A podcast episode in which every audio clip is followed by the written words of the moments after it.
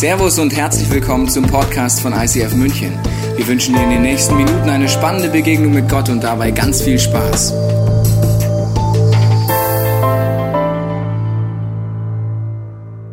Schön, dass du dabei bist in deinem Wohnzimmer oder hier vor Ort. Wir haben heute ein wunderbares Thema ein sehr umstrittenes Thema, das Thema Heilungsgebet. Ich denke, die meisten hier vor Ort oder auch zu Hause würden sagen, ja, Heilung, egal viel oder wenig mit Gott anfangen kann, ist so eine Nummer. Ja?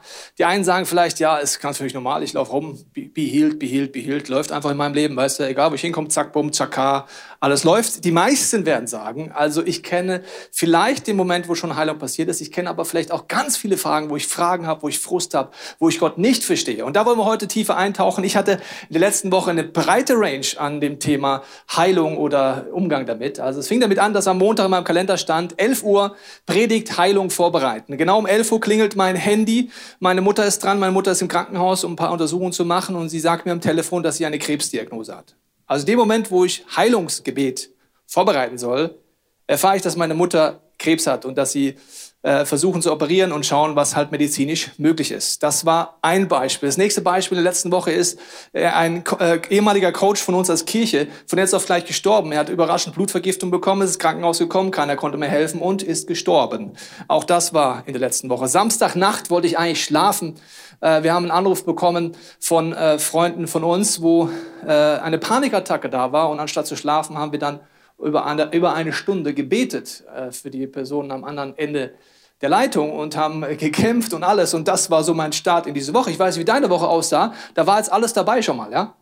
Also es gibt Momente, vielleicht hast du schon mal gebetet, vielleicht hast du noch nie gebetet, aber es ist ein crazy Thema, wo ganze Kirchen sich zerstreiten, wo Familien sich zerstreiten, wo Geschwister sich zerstreiten und sagen, ich habe recht, du hast nicht recht, wo es richtig grausam wird teilweise, wie Leute auch Theologie verwenden.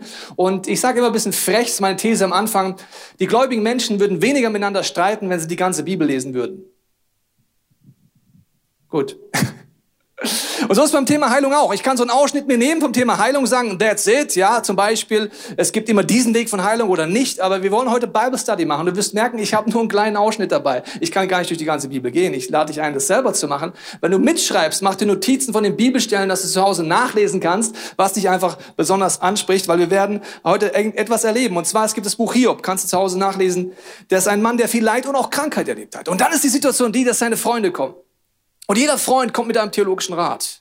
Das Crazy ist daran, dass jeder Rat in sich biblisch richtig ist. Du kannst es von der Bibel ableiten, jeder Rat an sich ist richtig. Das Crazy ist nur am Ende, sagt Gott, alle eure Ratschläge waren zwar biblisch richtig, aber falsch bei Hiob. Welcome to real life. Also, wir wollen uns heute anschauen, was ist biblisch dahinter, aber wie kannst du dann auch wirklich in Glauben beten? Wir fangen mit einer Stelle an, die manche vielleicht schon kennen oder nicht kennen, im zweiten Teil der Bibel, Jakobus 5. Ist jemand von euch krank? Was soll er tun? Er soll die Ältesten der Gemeinde zu sich rufen lassen. Das ist jetzt in dem Beispiel geht es um Lieder, aber in der Bibel geht es auch immer wieder darum, gemeinsam zu beten. Sie sollen für ihn beten. Ja, das ist ja heute das Thema. Aber wie soll ich beten mit Öl salben? Das machen wir nachher. Wird eine coole Experience im Namen des Herrn. Und dann heißt es, das Gebet des Glaubens wird den Kranken retten. Äh, warte mal, der wollte doch Heilung. Ich weiß nicht, wie oft du die Bibel schon gelesen hast. Mir geht es immer wieder so, ich lese das und denke mir, warte mal, wieso retten? Der Kollege hat vielleicht Rückenschmerzen, der braucht keine Rettung, der braucht einfach keine Rückenschmerzen mehr, oder? Der hat Bauchschmerzen, der braucht nicht Rettung, der braucht einfach mal keine Bauchschmerzen mehr. Hier ist ein Krebsgeschwür an dieser Stelle, das muss da weg. Ich brauche, was ist denn Rettung? Werden wir uns genau angucken. Und der Herr wird ihn aufrichten. Ich brauche keine Aufrichtung, ich brauche einfach keine Magenschmerzen mehr. Ich komme nicht wegen Rücken. Bei Rücken kannst mich aufrichten, aber ich brauche was anderes, verstehst du? Auch bei seelischen oder geistigen Krankheiten. Das Interessante ist, dass in dem Kontext die Bibel davon redet, wenn diese Gebetsgemeinschaft passiert, passiert nicht nur etwas, was wir tendenziell, ich möchte jetzt keinem zu nahe treten, aber die meisten gläubigen Menschen verhalten sich so und auch die ungläubigen Menschen verhalten sich auch so. Wenn sie mal beten sollten, beten wir folgendermaßen. Problem da, Problem muss weg. Ja, also das nennen wir Gebet. Also zum Beispiel, hier ist ein Krebsgeschwür, Jesus nimmt das Krebsgeschwür weg. Amen. Passiert nicht. Ach Mann, Gott ist blöd. So verhandeln wir uns. Oder Gott, wenn es dich wirklich gibt, nimm das Krebsgeschwür weg. Amen. Also je nachdem, wie du betest, beten wir plus minus so. Äh, Problem da, Problem muss weg. Wir kommen dann als schlaue Kerlchen, als gläubige Menschen auf einen Trick. Wir denken uns, ah, warte mal, das Geschwür ist immer noch da, ich mache es eine Gebetsgemeinschaft. Ich rufe auf WhatsApp auf, alle Menschen, die ich kenne, ich rufe 30 Leute auf, die das gleiche Gebet wie ich sprechen. Jesus, Problem ist da, Problem ist weg. Manche charismatische Leute nehmen mehr Wörter als ich dafür jetzt gerade, ne? Sagen in Jesu Namen, Schalabanda, Flow, was auch immer. Aber plus minus ist die Aussage immer die gleiche. Das Krebsgeschwür, das da ist mein Problem und das ist das einzige Problem meines Lebens. Und wenn du wirklich mich liebst, Gott, dann nimm das jetzt weg und zwar sofort. Amen, machst du nicht, du bist blöd. So, plus minus. Lange Gebete, kurze Gebete. Und dann kommen wir auf die Idee, nur weil 30 Leute mitbeten, sagt dann Gott, ja, ich hätte jetzt eigentlich was anderes vor beim Tobias, weil ich sehe ihn ja ganzheitlich mit Körper, Seele und Geist. Ich hätte jetzt einen Plan für ihn, aber jetzt beten dummerweise 30 Leute mit, die sind wie so ein Sitzstreik eingetreten. Wenn es dumm läuft, sind sie noch in der Gebets- und Fastenwoche im ICF München. Das heißt, sie machen Hungerstreik und Sitzstreik. Bis ich das Problem, das Sie als Hauptproblem sehen, wegnehmen und wenn ich es nicht tue, dann kratzen die ab. Okay, war ein anderer Plan gerade. Gottes Wege sind nicht deine Wege. Aber wir machen es jetzt wegen Hungerstreik und Sitzstreik? No, so goes it not. Also die Gemeinschaft hier geht es um etwas anderes, dass hier im Beispiel die Ältesten, aber die Gebetsgemeinschaft versucht herauszufinden, was hat Gott vor, wie will er retten. Das werden wir uns heute mal genauer angucken, was das bedeutet. Wir lesen mal äh, diese Bibelstelle weiter, weil es heißt dort im Griechischen, dass das Wort krank, das er verwendet, heißt auch schwach. Das heißt krank und schwach. Also wenn jemand krank ist oder schwach ist, schwach heißt auch seelisch schwach, geistig schwach. Ist nicht nur körperlich. Wenn ich eine Depression habe in meinem Leben, wenn ich eine Sucht habe, bin ich schwach. Das gleiche Wort, was hier verwendet wird für krank, äh, ist das Wort Hebräer 4, 15, kannst du zu Hause nachlesen, wo Jesus beschrieben wird, dass er nicht weiß, was Schwachheit oder Versuchung bedeutet. Also auch Versuchung ist in diesem Wort drin. Also, wenn ich eine körperliche Krankheit, eine Schwachheit oder eine Versuchung habe, gehen wir zu Gott und das Ziel ist, dass Gott rettet. Wie er das macht, müssen wir uns gleich genauer angucken. Also, es würde uns manchmal gut tun, ich habe es gesagt, gemeinsam in diese Haltung reinkommen, nicht unsere Theologie dem anderen überschwingen. Was, was machen wir denn, wenn wir etwas erleben? Die meisten jedenfalls. Wenn es auf die nicht zutrifft, vergiss es einfach wieder. Die meisten, uns geht es so, wir erleben auf irgendeine Art Gottes Eingreifen. Zum Beispiel, ich lege die Hände auf und sage im Namen Jesu, Shalabanda Flow, Amen, und die Person wird gesund. Was werde ich ab dann tun? Genau das gleiche wieder. Ich habe eine Methode gefunden. Ich habe, einen, sagt keiner so, ich habe einen Trick gefunden. Ich habe einen Zauberspruch gefunden. Also, Hände drauf, im Namen Jesu, Schalabanda Flow, Amen. Jetzt klappt's nicht. Oder hat es doch gerade geklappt? Das Interessante ist, wir suchen nach Methoden und nicht nach einer Beziehung. Wir suchen nach etwas, wie Gott nach unserer Fahne tanzt, anstatt mit ihm eine Liebesbeziehung zu haben und schauen, dass er Gott sein darf, auch in meinen Gefühlen und Gedanken und mir zeigen darf, was er eigentlich denkt. Deswegen äh, ist es interessanter, wenn ich die Bibelstelle weiterlese jetzt hier. Ich schaue es mal mit dir gemeinsam an. Dann heißt es, und, also wir sind auch in dem Setting, hier ist jemand krank. Wenn er seine Sünden, wenn er Sünden begangen hat, ich komme doch nicht wegen Sünden jetzt gerade, oder? Ich komme doch jetzt einfach, weil ich Rücken habe. Dann sandte es, zu Jesus wird ein Gelähmter gebracht. Und als erstes sagt er zu ihm, deine Sünden sind dir vergeben. Er sagt interessanterweise nicht als erstes, steh auf. Es gibt Momente, nicht immer, aber es gibt Momente, wo Gott dir etwas anderes zeigen möchte, was es noch in deinem Leben gibt, wo das Symptom nur der Startpunkt ist für etwas, was Gott in deinem Leben tun will. Wenn wir dem vergeben werden, bekennt einander Übertretungen, betet füreinander, damit ihr, jetzt kommt das erste Mal, geheilt werdet. Das Gebet eines Gerechten vermag viel, wenn es ernstlich ist. Okay, was bedeutet das? Nachdem wirst du gleich merken, Gott ganzheitlich mit uns unterwegs ist, ist es gut, immer wieder so einen Moment zu haben, wo ich in einen Spiegel reinschaue. Dieser Spiegel kann sein, einmal vielleicht das Wort Gottes, dass ich reinschaue, die Bibel lese, weil ich habe hier ein Symptom, ich schaue rein und sage, okay Gott, ich habe jetzt hier dieses Phänomen in meinem Leben. Was siehst du denn in meinem Leben? Und jetzt geht es um Dinge, die erstmal nicht offensichtlich sind. Symptome kenne ich ja schon manchmal. Ja? Also ich habe eine Arztdiagnose, was auch immer.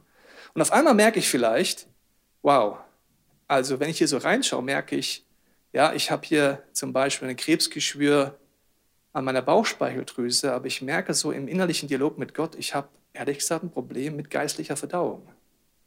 Ich vergebe gar nicht, ich kann nicht vergeben, ich bin bitter. Oder ich merke auf einmal, das Angst, das Scham, das Leistungsdenken. Es hat mit dem gefühlt gar nichts zu tun. Aber wenn ich in dieses Dialog reingehe, sage Gott, du bist gut, du weißt alles in meinem Leben, dann fängt er an, mir Dinge zu zeigen. Es können auch viele andere Teile sein, wo du sagst, in diesen Bereichen schaue ich in den Spiegel rein, in die Bibel rein, ich schaue in der Gebetsgemeinschaft rein. Der Trick einer Gebetsgemeinschaft ist nicht, dass mehr Leute meiner Meinung sind und sie verstärken bei Gott. Der Trick einer Gebetsgemeinschaft ist, dass mehr Leute in den Spiegel schauen. Und sagen, Gott, was hast du eigentlich vor? Was tust du bei meiner Freundin? Was tust du bei meinem Freund? Wo bist du gerade dran? Was möchtest du gerade tun? Ich hatte eine Person, die kam zu mir mit starken Rückenschmerzen und was, wenn du diese Eigenschaft hast, dass es um eine Beziehung geht und nicht eine Methode, empfehle ich dir immer erstmal dem Chef zuzuhören, bevor du einfach losbetest. Also was wir machen, grundsätzlich der Kirche, wir fragen Gott, was hast du vor bei der Person? Auf einmal habe ich so ein Bild von meinem inneren Auge. Gott redet durch Gedanken, Fantasie und deine Gefühle. Und in diesem Bild habe ich so ein Messer stecken gesehen in seinem Rücken. Und dann habe ich gesagt, kann es das sein, dass es eine Situation in deinem Leben gibt, wo gefühlt dir jemand wie ein Messer in den Rücken gerammt hat? Die Person sehr leise fängt an zu weinen und sagt, ja, stimmt, es gibt eine Situation in meinem Leben, da habe ich das erlebt. Sie erzählt es mir. Auf einmal waren wir gar nicht mehr beim Rücken. Die ganze Session im Gebet ging gar nicht mehr um Heilung vom Rücken. Es ging darum, dieses Messer da hinten los, das keiner sieht. Und dort Vergebung, Heilung zu erleben. Und manchmal ist es eben so, dass wir das zwar wissen, dass Körper, Seele, Geist zusammenhängen. Das sagen wir allein durch unsere Aussagen, auch als Atheisten sagen wir so Sätze wie, stößt mir bitte auf. Oder es bricht mir das Herz. Oder schlägt mir auf den Magen, es zerdrückt mich, geht mir an die Nieren, ich bin verschnupft, stößt mir sauer auf. Also wir sagen ganz viele Sätze, wo uns eigentlich bewusst ist, dass das irgendwie zusammenhängt alles. Im Gebet sehen wir interessanterweise nur unser Symptom, wir sehen nur unser Problem und vertrauen Gott oft nicht, dass er dort mit uns durchgeht. Okay, also Gott möchte mit uns diesen Weg gehen und es gibt drei Wege, wie er es machen kann. Der erste Weg ist meistens das, was Leute unter Heilung verstehen. Es ist die, der, die sofortige Heilung. Also der erste Weg, wie Gott heilt, sofortige Heilung. Viele verstehen nur das darunter. Das ist die Instant-Heilung. Gebet, Amen, weg. Halleluja, praise the Lord, alle sind glücklich. So, das ist ein Bereich, wie Gott heilt. Wenn du es noch nie erlebt hast, streck dich heute bitte unbedingt danach aus. Gott kann das, er tut das, er wirkt. Das griechische Begriff sozo, der bedeutet retten, ganz machen, heilen. Es ist ein ganzheitliches Retten, wo auch die Bibel im Jakobusbrief von, von redet. Ich sage dir ein paar Beispiele hier, die erste Bibelstelle, wo das Wort äh, sozo vorkommt, im Matthäus Evangelium. Da heißt es folgendes, meine Tochter sagte zu ihr, dein Glaube hat dich geheilt. So zu, ganzheitliche Rettung, eine Instant-Heilung. Hier geht es um eine geistliche Rettung. In der nächsten Bibelstelle geht es um, wer den Namen des Herrn anruft, wird gerettet werden. Hier wieder, so zu. Das ist eine ganzheitliche Sache. Es kann körperlich, seelisch oder geistlich sein, wo Gott eingreift, wenn ich ihn auf diese Art und Weise suche. Mein Tipp an dich ist, wenn du irgendeine Krankheit hast, egal welche, körperlich oder seelisch, geh zum Arzt. Viele sagen, geh nicht zum Arzt, das ist die schlechteste Idee. Ich sage genau das Gegenteil. Ärzte sind für Diagnosen da. Wusstest du das? Sie haben aber nicht die Autorität zu heilen. Also sie können dir Medizin geben. Aber wenn du schon mal krank warst, hast du bestimmt schon mal erlebt, dass die Medizin nicht hilft. Warum auch immer. Ich war im Krankenhaus gelegen, hatte die gleiche Diagnose wie mein Nachbarkollege. Wir hatten die gleiche Behandlung. Bei mir hat sie gewirkt, bei ihm nicht. Also heilen kann der Arzt mich nicht. Er hat viel Weisheit, Gott sei Dank. Und ich bin so genial, dass ich in Deutschland lebe, dass ich eine Krankenversicherung habe, dass ich 24 Stunden Arzt habe. Also dann sollten eigentlich die gläubigen Menschen und Nichtgläubigen jeden Tag worshipen, allein, dass du in Deutschland leben darfst und das haben kannst. Also der Arzt findet die Diagnose. Zum Beispiel äh, bei meiner Mutter den Krebs. Er sagte sozusagen, welcher Krebs das ist. Das ist auch gut. Und dann kann man medizinisch auch weitere Schritte gehen. Die Haltung ist aber, ich vertraue nicht auf Menschen. Ich vertraue darauf, dass Gott wirkt. Durch die Diagnose, wenn ich weiß, wo der Krebs ist, kann ich überhaupt den seelisch-geistlichen Weg gehen? Ich weiß jetzt noch gar nicht, was die Ursache ist. Zum Beispiel haben wir gebetet für eine Frau, die Bauchspeicheldrüsenkrebs hat. Wir sind erst still gewesen, haben Gott gefragt, was dran ist. Dann hatten wir so den Gedanken, wie ein Blitzgedanken, einfach mal zu googeln, was diese Drüse eigentlich macht. Ja? Diese Drüse macht in deinem Körper ganz simpel zusammengefasst, die sorgt für einen Verdauungssaft, der ausgeschieden wird und für Hormonregelung. Und dann kam so der Blitzgedanke, kann es sein, dass Gott dir jetzt zeigen will, unabhängig von der Therapie, die die Ärzte jetzt mit dir machen, unabhängig, dass wir für sofortige Heilung beten werden, unabhängig davon, dass wir Gott suchen werden, dass du diese Bereiche angehst und verdaust. Und die Person hat sofort gesagt, ja, das stimmt. In ihrem Leben hat sie so viele schlimme Dinge erlebt, die sie nicht verdaut hat geistlich. Einzelne Menschen, wo sie immer noch festhängt. Gibt es übrigens eine gute Serie aus dem Herbst letzten Jahres darum, was du mit emotionalen Verletzungen machen kannst, was du sonst machen kannst. Und das war bei ihr der Punkt. Das heißt, die Medizin ist kein Gegenspieler des Glaubens. Sie ist ein Mitspieler des Glaubens. Das bedeutet, es ist ein Segen, dass du, es hast und dass du da vorwärts gehen kannst. Aber die Medizin alleine ist nicht das, was am Ende vom Tag bringt, sondern dieses ganzheitliche auf Gott ausruhen. Und ob es Gott sofort heilt oder äh, nicht heilt, ist eine andere Frage. Ich mache ein Beispiel noch, wo jemand, wo Gott sofort heilt. Die Szene ist in Markus 5, 25. Seine Frau, die seit vielen Jahren, seit zwölf Jahren Blutungen hat. Sie war bei vielen Ärzten. Okay, sie hat Medizin genutzt. Äh, ihr ganzes Vermögen ist schon draufgegangen auf Ärzterechnung und sie weiß einfach nicht weiter. Und dann heißt es Markus 5, 25, sie macht sich auf und sie hat nur ein Ziel, sie will Jesus Christus berühren. Und das kannst du, wenn du mit Gott lebst, auch wenn du heute dich entscheidest für Gott, 24 Stunden übrigens. Du kannst dich innerlich ausrichten, du kannst Gott suchen, du kannst sagen, ich will dich heute diese Berührung haben, diese Instant-Heilung nenne ich das mal.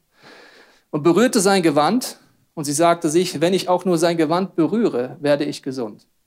Und wirklich im selben Augenblick Instant-Heilung, I love it. Hörte ihre Blutung auf, sie spürte, dass von ihrem Leiden geheilt war. Das heißt, Jesus hat sie in diesem Moment geheilt. Okay, also die sofortige Heilung ist sicherlich etwas, auf das wir gehen, was wir uns wünschen. Und es geht im Griechischen, das nächste Wort für Heilung ist das Wort Therapeio. Kommt übrigens nicht das her, was du denkst, sondern es kommt von dem Wort worshipen. Also in dem Moment, wo ich mich im Worship, im Gebet ausstrecke nach Gott, gibt es Momente, wo er instant einfach heilt. Gibt es ganz oft auch sonntags. Hat keiner gebetet, hat keiner was gemacht, war kein Gebetsteam dabei. Einfach im Worship, zack, bumm, passiert's. Das kann ich aktiv machen. Das Zweite ist, neben dass es sofort passiert, jetzt kommen die entscheidenden Punkte, ist ein Prozess. Das hebräische Wort ist dafür Rapha, das bedeutet eine Wunde schließen, zunähen, heilen, reparieren. Das ist etwas anderes als zack, bumm, Heilung.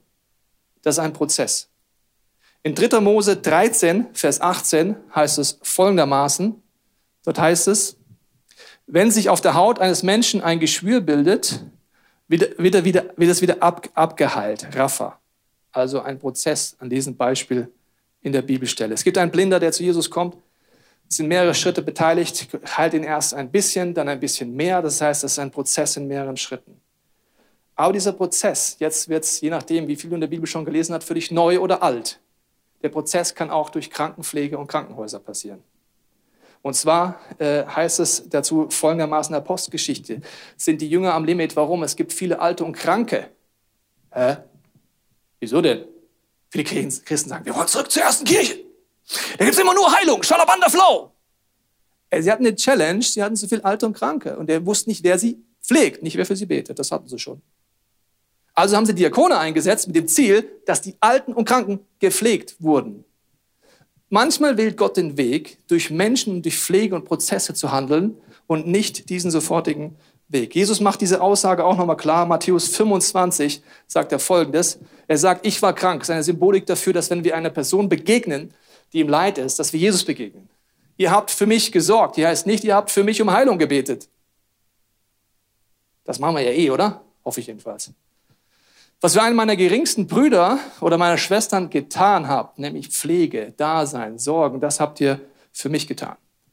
Das heißt, dieser Prozess der Krankenpflege und Heilung ist auch etwas, was Gott benutzt, immer wieder benutzt. Es gibt den nächsten Punkt in dem Prozess, ohne Erklärung, es gibt eine lange Wartezeit. Gibt es ja gar keine Erklärung. Ich lese dir mal vor, die Situation Lukas 13, auch ein Prozess.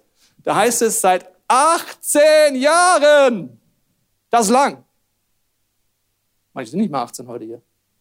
18 Jahren war sie verkrümpft, konnte sich nicht mehr aufrichten. Als Jesus sie sah, rief er zu sich, du bist von deinem Leiden erlöst. Er legte seine Hände auf, sie sofort richtete sie auf. Aber 18 Jahre vor war kein sofort. Okay, du siehst hier, es ist nicht mal eine Erklärung drin. Die Erklärung, die ich dir sagen kann, die Bibel redet immer davon, dass wenn dein Symptom 18 Jahre nicht weggeht, verpasse bitte nicht 18 Jahre die Möglichkeit, dass Gott dich in anderen Bereichen schon heilen will. Verpasse bitte nicht die 18 Jahre. Was bitter ist, du siehst nur das Symptom. Du betest 18 Jahre für das Symptom. Du bist im Konflikt mit dem, der dir eigentlich heilt und eine andere Perspektive hat. Und du verpasst es, weil du die ganze Zeit nur das Symptom siehst. Verpasse bitte nicht die 18 Jahre, was Gott in dir tut in der Zwischenzeit. Ich habe noch ein Beispiel von Paulus, the Apostle of the Galaxies, wie ich ihn gerne nenne. Ihr erinnert euch sicherlich daran, dass als ich das erste Mal bei euch war und euch die rettende Botschaft verkündet. So kennen wir Paulus. Damals war ich, ups, wie der Paulus. Also der, der Jesus Christus persönlich begegnet ist und der Schalabanda-Flow die ganze Zeit gemacht hat und gebetet hat. Also der. Und obwohl meine Krankheit eine Bewährungsprobe, wann ist es eine Bewährungsprobe? Krankheit da, Krankheit weg, ein Gebet? Ist das eine Bewährungsprobe? No. Offensichtlich hat es länger gedauert. Für wen ist es die Bewährungsprobe? Für Paulus selber, aber auch für euren Glauben war, für die ganze Church. Habt ihr mich weder verachtet? Wow. Es gibt so viele Theologien, die sind so verachtend, das kotzt mich an. Ich kann es ja nicht anders sagen. Es gibt Leute, die laufen rum und sagen, du musst nur glauben, dann wirst du gesund. Und am Ende vom Tag bist du schuld, weil du im Rollstuhl sitzt oder was? Das ist Verachtung. Das ist, du hast einen Ausschnitt erkannt und uns im Christentum würde so viel Demut mal gut tun. Mal zu sagen, meine Erkenntnis ist Stückwerk. Ich habe eine Beziehung zum Retter, aber ich bin nicht der Retter. Und meine Theologie ist immer Stückwerk. Also mein wichtigster Auftrag ist, dich zu lieben in deinem körperlich, seelischen und geistlichen Rollstuhl. Und es ist eine Bewährungsprobe für die ganze Church, wenn es nicht sofort weggeht. Dann ist die Bewährungsprobe, dass Small Groups aufstehen, dass sie äh, das Essen machen, wie es gerade zigfach passiert in unserer Church, wo Leute Krebsdiagnose haben. Leute gehen hin, backen etwas für dich, sorgen für die Kinder, äh, waschen die Wäsche. Das ist die Bewährungsprobe für wen? Für alle Beteiligten, ob die Liebe von Jesus durchbricht. Und nicht Schalabanda Flow sei gesund, da brauche ich dich nicht mal lieben. Ich kann dich sogar hassen sagen, Jesu Namen sei gesund. Das heißt, es gibt den Moment ohne Erklärung, wo es eine Bewährungskurve ist. Ihr habt mich wie ein Engel Gottes aufgenommen. Wow, was ist das für eine Church? Das ist die erste Kirche und lebt mit diesen Spannungen. Die Frage ist, können wir das auch? Können wir mit diesen Spannungen leben, ja oder nein? Der letzte Punkt ist, dass Gott weder durch den Sofort noch Prozess, sondern gar nicht heilt auf dieser Erde. Das sind Momente, wo Paulus einen Stachel im Fleisch hat. Er betet mehrmals, er sucht Gott. Keiner weiß, was der Stachel ist. Theologen schmeißen sich die Köpfe ein. Der eine sagt, es war eine Sucht, der nächste sagt, es war eine Krankheit. Whatever, es war nicht gut. Er sagt, ich habe dreimal Gott gesucht. Warum sucht er Gott nicht nur einmal? Wir haben die Tendenz, wir beten einmal, es passiert nicht, ist nicht Gottes Wille, tschüss. Er sucht ihn mit allem, was er ist, dreimal, Therapeut, im Worship, Gott raussuchen. Er sucht nach der Berührung Gottes. Er sucht nach seiner Perspektive. Und er sucht ihn dreimal. Und beim dritten Mal sagt Gott, ich nehme dir den Stachel nicht weg. In deinem Leben, warum auch immer, bleibt er. Aber lass dich an meiner Schwachheit genügen. Und Paulus sagt, ich gehe diesen Weg, ich gehe diesen Schritt, ich nehme diesen Stachel an. Es gibt diese Spannung, diese schmerzvolle Lücke. Gott wird dich heilen. Vielleicht hast du jemand gebetet, der gestorben ist. Laut Offenbarung 21.4 ist der effektivste Weg, dein Heilungsgebet zu erhören, dass Jesus jemand zu sich holt, und zwar versöhnt mit ihm. Das ist der effektivste Weg. Es dir vor, Offenbarung 21. Es wird passieren, wenn du in der Ewigkeit bist, versöhnt mit Gott. Er wird alle Tränen abwischen. Es wird keinen Tod mehr geben, keine Krebsgeschwüre, kein Leid, keine Klage, keine Schmerzen. Denn was einmal war, ist für immer vorbei. Ich weiß nicht, wie es dir gerade geht, ob du merkst, es ist noch stürmisch in dir, in dem Thema Heilung, in den persönlichen Themen, die dich vielleicht beschäftigen. Und ich nehme dich mit rein in das, wie ich das Thema erlebt habe. Und es war auch unter anderem ziemlich stürmisch. In meinem Studium habe ich gemerkt, dass ich mir ziemlich viel Druck gemacht hat, hatte und deswegen so neurologische Anfälle hatte. Dann wurde mein Arm immer taub und mein halbes Gesicht. Das war irgendwie nicht so cool, war ich immer so. ähm, und es wurde immer hin mehr hintereinander und musste dann in die Klinik. Ähm, und dann haben die mir so eine, also so Nervenwasser aus dem Rücken genommen und dann hatte ich mega die Nebenwirkung. Also ich hatte Rückenschmerzen, ähm, Kopfschmerzen, Übelkeit bei jeder Bewegung. Und normalerweise bin ich voll der energetische Mensch. Ich liebe es einfach, unterwegs zu sein, mit Jesus unterwegs zu sein. Das hat mich mega in das Loch gestürzt, weil ich gemerkt habe, krass, ich bin super schwach. So das, was sonst meine Stärken waren, die sind auf einmal alle weg. Und ich habe mich krass als Opfer gefühlt. Ähm, das war richtig crazy für mich, weil ich gemerkt habe, hey, ich habe wie so meine Krankheit, meine Schwachheit aus Scham und aus Angst vor Jesus versteckt. Und ich habe mich nicht getraut, in dieser Zeit zu ihm durchzudringen, zu ihm zu gehen, der eigentlich mein Heiler ist. Und dann ging es so weiter, mir ging es langsam besser und ich durfte nach Hause, habe mich schon gefreut, ja, bald habe ich wieder Energie, kann ich wieder voll, Vollgas gehen. Und dann habe ich einen Hörsturz bekommen und habe einfach nichts mehr auf dem rechten Ohr gehört. Und ich dachte mir, Jesus, was ist los? Warum habe ich jetzt noch mehr Krankheit? Meinst du es nicht gut mit mir? Und ich war ultra frustriert. Dann, als es mir wieder ein bisschen besser ging, bin ich in die Kirche gegangen. Dort haben voll viele Leute für mich gebetet, für meinen Rücken, für mein Ohr, für meinen Kopf. Aber es ist nichts passiert. Bin ich ins Bett gegangen an dem Abend, ähm, habe mich hingelegt und am nächsten Morgen bin ich aufgewacht und es macht Blöpp in meinem Ohr und es war auf einmal offen. Und es war so crazy für mich, weil es war ganz anders, als Jesus als ich das gedacht hätte, dass Jesus auftaucht, ich hätte gedacht, hey, nach dem Gebet, es waren krasse Leute, die für mich gebetet haben, die kennen Jesus, natürlich ist es dann weg. Aber es war nicht so. sondern er hat es anders gemacht. Jetzt waren meine Rückenschmerzen, meine Kopfschmerzen noch nicht weg. Und ich bin weiter in den Prozess gegangen ähm, und bin dann wieder, als es mir noch besser ging, zurück in mein Studium gegangen und bin dort wieder in die Kirche gegangen. Das ist immer eine schlaue Idee. und habe dann für meinen Rücken beten lassen. Und dann haben wir gemerkt, okay, mein eines Bein ist irgendwie kürzer, weil sich ein Wirbel gelöst hat durch die Spritze. Dann haben die gebetet, sofort war mein Bein wieder auf der gleichen Länge. Richtig crazy Erlebnis. Und das Krasse für mich war, ich habe das nicht verdient, weil in der Zeit war ich total fern von Gott. Ich hatte keine Lust, zu ihm zu gehen. Ich wollte eigentlich nicht zu ihm. Aber er hat es aus lauter Gnade und Güte trotzdem getan. Jetzt war es so, dass die Rückenschmerzen immer noch nicht ganz weg waren und ich langsam in den Prozess mit Jesus gegangen bin und mein Herz wieder so, ja, ihn an mein Herz rangelassen habe.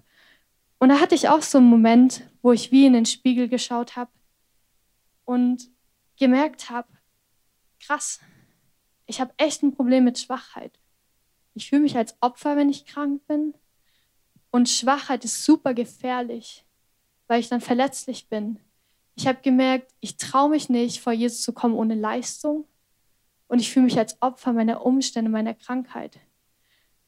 Und es war so krass für mich, in diesen Spiegel zu schauen und so ehrlich vor Gott zu kommen und ihm mal zu sagen, ja, ich glaube nicht, dass du gut bist. Ich glaube nicht, dass du im körperlichen Bereich es gut mit mir meinst, dass du mich heilen willst. Und ich bin Opfer gerade und ich fühle mich wie, wie Dreck. Und ich hätte eigentlich erwartet von dem Gottesbild, das ich in dem Moment hatte, dass Jesus zu mir sagt, ja, du bist ja selber schuld. Du hast dich ja so unter Druck gesetzt in deinem Studium. Du hast dir zu viel aufgeladen. Natürlich bist du krank. Aber das war nicht, wie Jesus reagiert hat. Weißt du, was er mir gesagt hat in dem Moment, dass ich in die Bibel geschaut habe, gebetet habe und dann mein Herz gelassen hat? Er hat gesagt, Franzi, du bist kein Opfer deiner Umstände. Du bist Kind Gottes. Und Krankheit ist nicht, was dich bestimmt. Du hast eine Autorität über deine Umstände. Und du musst dich nicht von ihnen leben lassen und bestimmen lassen, sondern du bist so viel mehr und du bist es wert, einen gesunden und geheiligten Lebensstil zu haben. Und ich habe gemerkt, krass, das hat tief was verändert.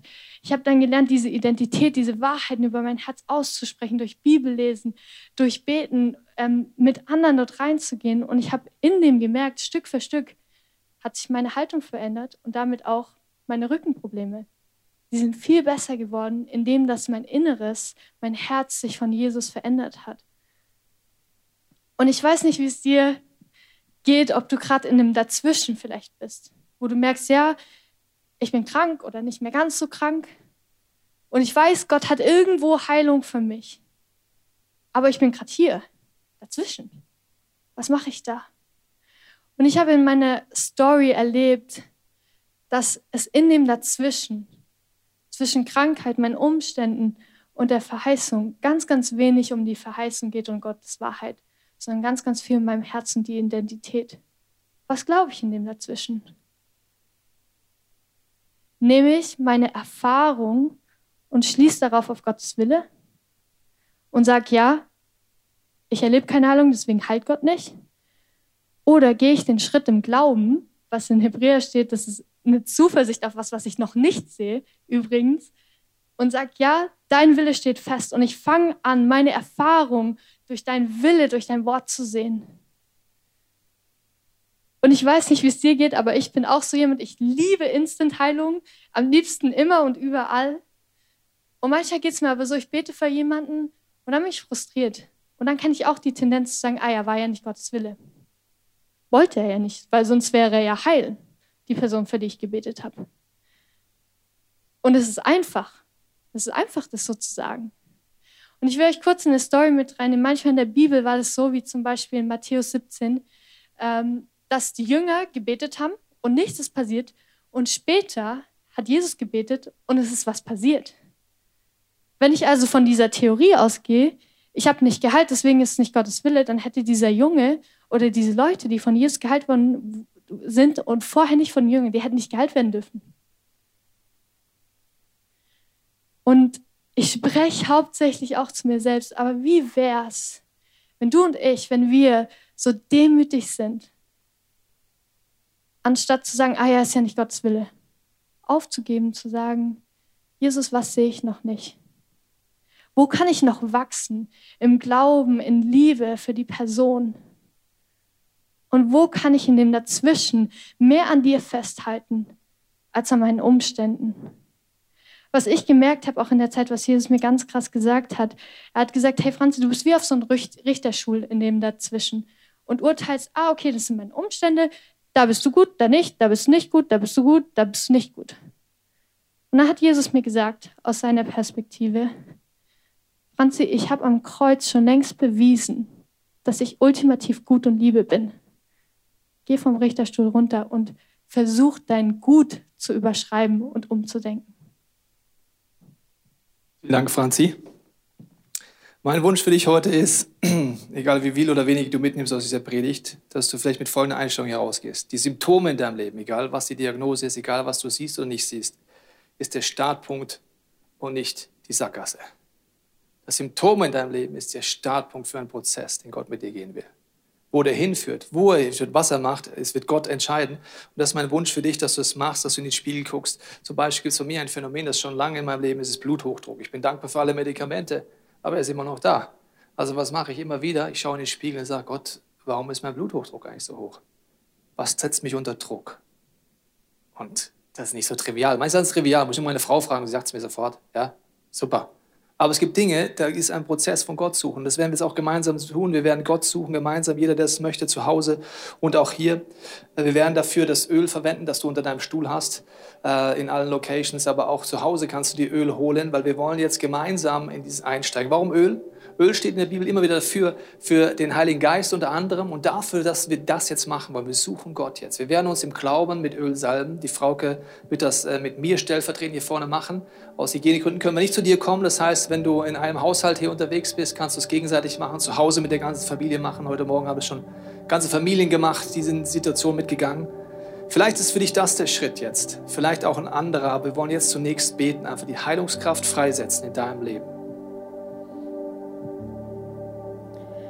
Und du kannst einfach jetzt dieses Öl nehmen und einfach so deinen Finger da rein tun, ein bisschen Öl dran machen und entweder eben das jetzt bei dir selber machen. Ich werde das jetzt beim Tobi, den Tobi salben und du darfst dir vorstellen, wie wenn ich das bei dir mache jetzt, wenn ihr das nicht im Haushalt ähm, gegenseitig macht. Und Tobi, ich salbe dich im Namen des Vaters, des Sohnes und des Heiligen Geistes. Ich salbe dich und ich segne dich in der Identität als Kind Gottes.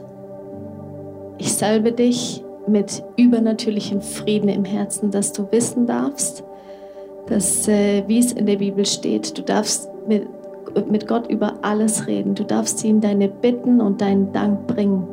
Und dann wird der Friede Gottes, der alles Verstehen übersteigt, dein Herz und deine Sinne erfüllen. Und ich segne dein Herz und dein Bluthochdruck. Und ich weiß nicht, was es jetzt bei euch allen anderen ist, die ihr euch selber das Öl einfach nehmt und auf die Stelle schmiert, wo ihr einfach das gerade braucht.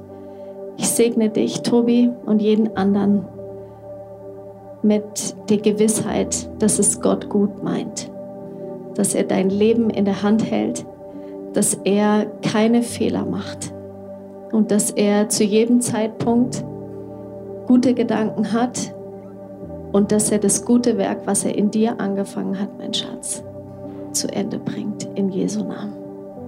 Amen. Wir setzen das jetzt frei in deinem Leben. Wir setzen die Heilungskraft von Jesus frei. Wir segnen dich jetzt, wenn wir dieses gesungene Gebet gehen. Wir segnen dich mit der Gabe des Glaubens. Wir segnen dich damit, dass du in der Kraft Gottes jetzt hier bist, dass du in den Spiegel reinschaust, egal was es ist. Jesus will dich heute retten. Von was und wie wird er heute entscheiden. Aber ich danke dir, dass wir heute uns ausstrecken können, diesen Therapeut-Moment machen können, dieses gesungene Gebet zu unserem Gebet formulieren, wo es heißt, es ist Kraft in deinem Namen, Jesus. Und es aussprechen über uns, über die Situation. Und wir wollen eine Generation werden, wir wollen Menschen sein, eine Kirche sein, eine Online-Kirche sein, die Symptome als Startpunkt sieht und nicht als Sackgasse, dich zu suchen, in einer Beziehung und bei dir zu enden und nicht vorweg zu laufen. Und wenn du Gott noch nie eingeladen hast in deinem Leben, dann wirst du jetzt gleich merken bei diesem Song, dass Gott durch deine Gedanken, durch deine Gefühle oder aber auch durch deine Fantasie reden wird. Und wenn du das merkst, lad ihn ein. Das Wichtigste ist, dass du versöhnt bist mit Gott. Dass du ihn neu einlädst, das Kreuz neu annimmst und sagst, in der Ewigkeit bin ich bei dir. Und ich fange aber heute an, diesen Heilungsprozess anzugehen. Ich danke dir, Jesus, für diesen Moment während diesem nächsten Lied.